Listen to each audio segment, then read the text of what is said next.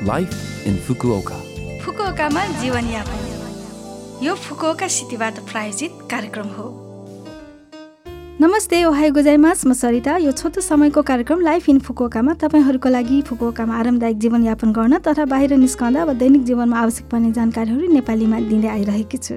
हरेक हप्ताको बिहिबार यो कार्यक्रम बिहान आठ चौवन्नबाट म सरिताको साथ सुन्न सक्नुहुन्छ।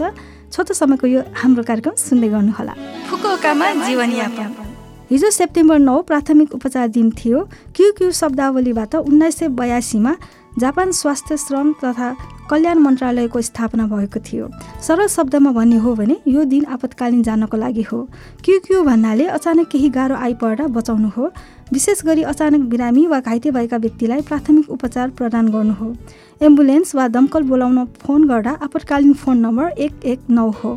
फेरि एकपटक आपतकालीन फोन नम्बर एक एक नौ हो। यदि अचानक बिरामी वा चोटपटक दुर्घटना वा आपतकालीनमा मद्दत चाहिएमा हामीलाई कल गर्न नहिचकिचाउनुहोस्। एक एक नौ फोन नम्बरमा अठारवटा भाषाहरूको सुविधा रहेको छ। जीवनयापन।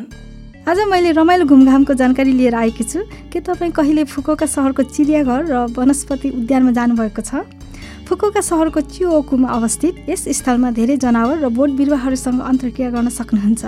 तेन्जिङबाट बस वा सबवेबाट जान सक्नुहुन्छ तर बाटोमा हिँड्न नपर्ने गरी सबवे या क्विन डोरी स्टेसन अर्थात् सोकुबुचुयन एक्जिटबाट हिँडेर जान राम्रो होला। टिकट शुल्क वयस्कहरूका लागि छ सय एन हाई स्कुलका विद्यार्थीहरूका लागि तिन सय एन जुनियर हाई स्कुलका विद्यार्थी र त्यस मुनिकाहरूका लागि निशुल्क हो। इच्छुक महानुभावहरूले कृपया आधिकारिक वेबसाइट हेर्नुहोला।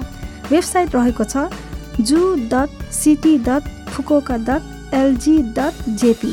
फेरि एकपटक zoo dot city dot Fukuoka dot LG dot JP यस वर्ष जन्मेको जिराफ र कङ्गारुको बच्चाहरू पनि स्वस्थ भई हुर्किँदै गइरहेको छ। अवश्य हेर्न जानुहोला। यस अतिरिक्त नयाँ कोरोना भाइरस सङ्क्रमण हुनबाट रोक्न उपायको रूपमा प्रवेशद्वारमा ह्यान्ड सेनिटाइजरको व्यवस्था गरिनुका साथै सामाजिक दूरी र नियमित हात धुने सुझावहरू कागजमा पोस्ट गर्ने र पार्कमा कार्यान्वयनका लागि प्रचार गरिँदै आइरहेको छ। हामी सबैजना बाहिर जान मास्क लगाउनुका साथै रोगको सङ्क्रमणबाट बच्न आवश्यक तरिकाहरू अप्नाउने गरौँ। फुकुओकामा जीवनयापन यो हप्ताको लाइफ इन फुकोका कार्यक्रम तपाईँलाई कस्तो लाग्यो? लभ एफएमको होम पेजमा गएर लाइफ इन फुकोका नेपाली भनी टाइप गरी पोडकास्टबाट पनि सुन्न सक्नुहुन्छ। त्यस्तै ब्लगबाट पनि यो कार्यक्रमको बारेमा जानकारी पाउन सक्नुहुन्छ। जान जाने आज कबड्डी कबड्डी फिल्मको माया पिरती गीत तपाईँहरू सबैको लागि राख्दै बिरा हुन चाहन्छु। तपाईँको दिन शुभ रहोस्। नमस्ते।